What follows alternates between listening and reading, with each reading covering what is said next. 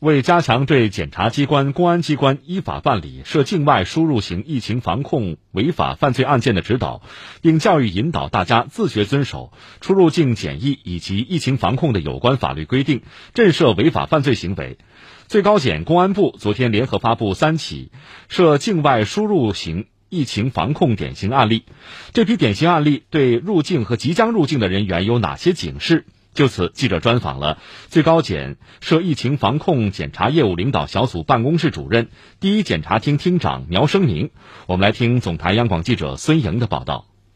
典型案例显示，今年二月二十九日，郭某鹏从郑州乘火车至北京；三月一日乘飞机经阿联酋阿布扎比中转到意大利米兰，再到法国巴黎；四日至七日原路返回郑州。之后两天乘坐地铁上下班，并在单位就餐，出现发热、咽痛等症状，自行至药店买药。公安机关核实过程中，在被明确告知大数据显示其去过国外后，才承认有过出境史，被送至集中隔离点进行观察，随后被确诊为新冠肺炎。与郭某鹏密切接触的四十多人被隔离观察。河南省公安厅副厅长范玉龙曾在新闻发布会上说：“此行为害人害己。”新增病例连续清零的时候，郭某鹏出国前往疫区，返回后行经多地，不如实报告来往真实情况，不按要求配合落实隔离措施，多次出入公共场合，多次乘坐公共交通工具，造成多人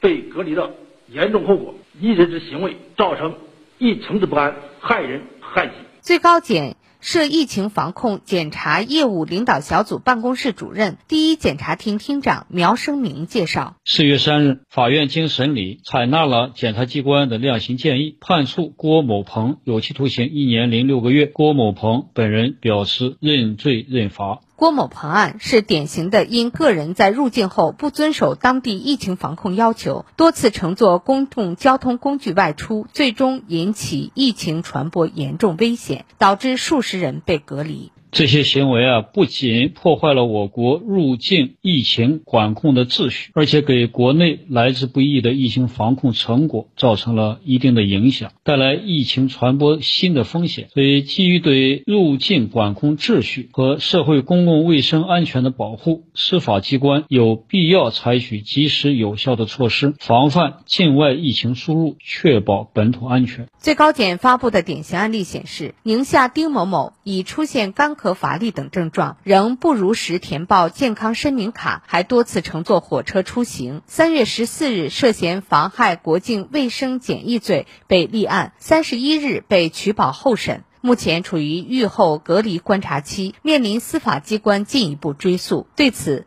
苗生明分析，在这个案件中，丁某某既隐瞒个人身体状况，不如实填写健康声明卡，又在入境后多次乘坐公共交通工具，严重威胁广大群众生命健康。根本上还是因为他没有遵守入境检疫管控的要求，瞒报身体状况，导致相关部门不能在他入境的第一时间对其采取相。相应的医学隔离措施，他在入境后继续两次乘坐火车，辗转上千公里，造成疫情传播的重大风险。上海、兰州、中卫等地有两百多人因为他的危险行为被隔离，给疫情防控带来了严重影响。正因为如此，需要依法追究他妨害国境卫生检疫行为的法律责任。据统计。全国公安机关立案查办涉境外输入型疫情防控案件近二百起，对其中大部分情节较轻的做了行政处罚，对情节较重的依法予以刑事立案侦查，启动刑事追诉。苗生明表示，通过发布典型案例，就是要向社会发出一个明确的信号，那就是执法司法机关将严格依法防控疫情输入，任何入境人员都要严格遵守我国法律防控政令，如果违反了相关规定，就要依法惩处。典型案例显示，一九九五年出生的胡某某，二零一五年赴埃及留学，三月六日从开罗机场乘坐阿联酋航空公司航班经迪。拜转机，三月七日到达北京，次日乘飞机到兰州，被其父亲驾车接回家后，不听从劝告，未登记报备，也没有进行隔离，随意外出购物、走访亲戚，带妻子产检。